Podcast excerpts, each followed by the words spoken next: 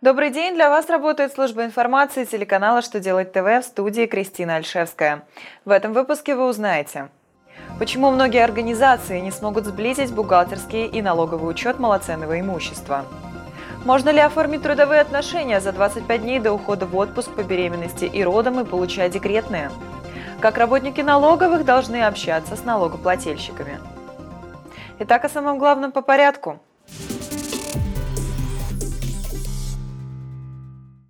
Минфин России разъяснил, что в целях налогообложения прибыли налогоплательщик вправе учитывать материальные расходы равномерно, если такой порядок установлен в его учетной политике. При этом глава 25 Налогового кодекса не предусматривает возможности списания материальных расходов разными способами в зависимости от стоимости имущества.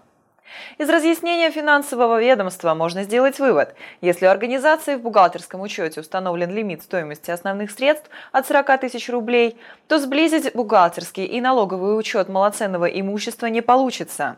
Налогоплательщик не может учитывать в налоговых расходах затраты на приобретение неамортизируемого имущества стоимость от 40 до 100 тысяч рублей равномерно, а стоимость менее 40 тысяч рублей единовременно.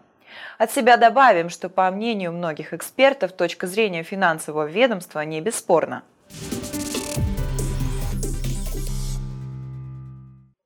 Суд отстоял перед ФСС права бухгалтера, с которой предприниматель заключил трудовой договор за 25 дней до того, как она ушла в отпуск по беременности и родам. До этого работница трудилась 5 лет у этого ИП по гражданско-правовому договору. ФСС, полагая, что создана искусственная ситуация ради материальной выгоды, отказал в возмещении расходов на выплату страхового обеспечения по обязательному социальному страхованию.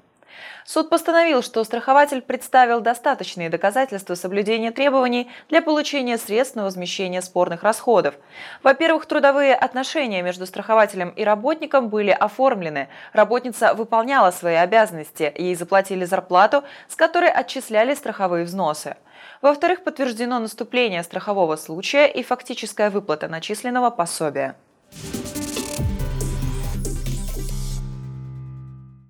Преследуя цель о высоком качестве государственных услуг, Федеральной налоговой службы России требует от сотрудников территориальных органов вежливости и уважения к налогоплательщикам. Как именно должны себя вести налоговики, говорится в очередном письме Федеральной налоговой службы России.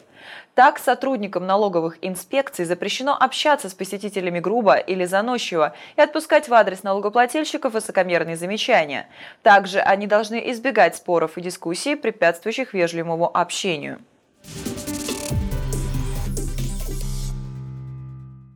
На этом у меня вся информация. Благодарю вас за внимание и до новых встреч!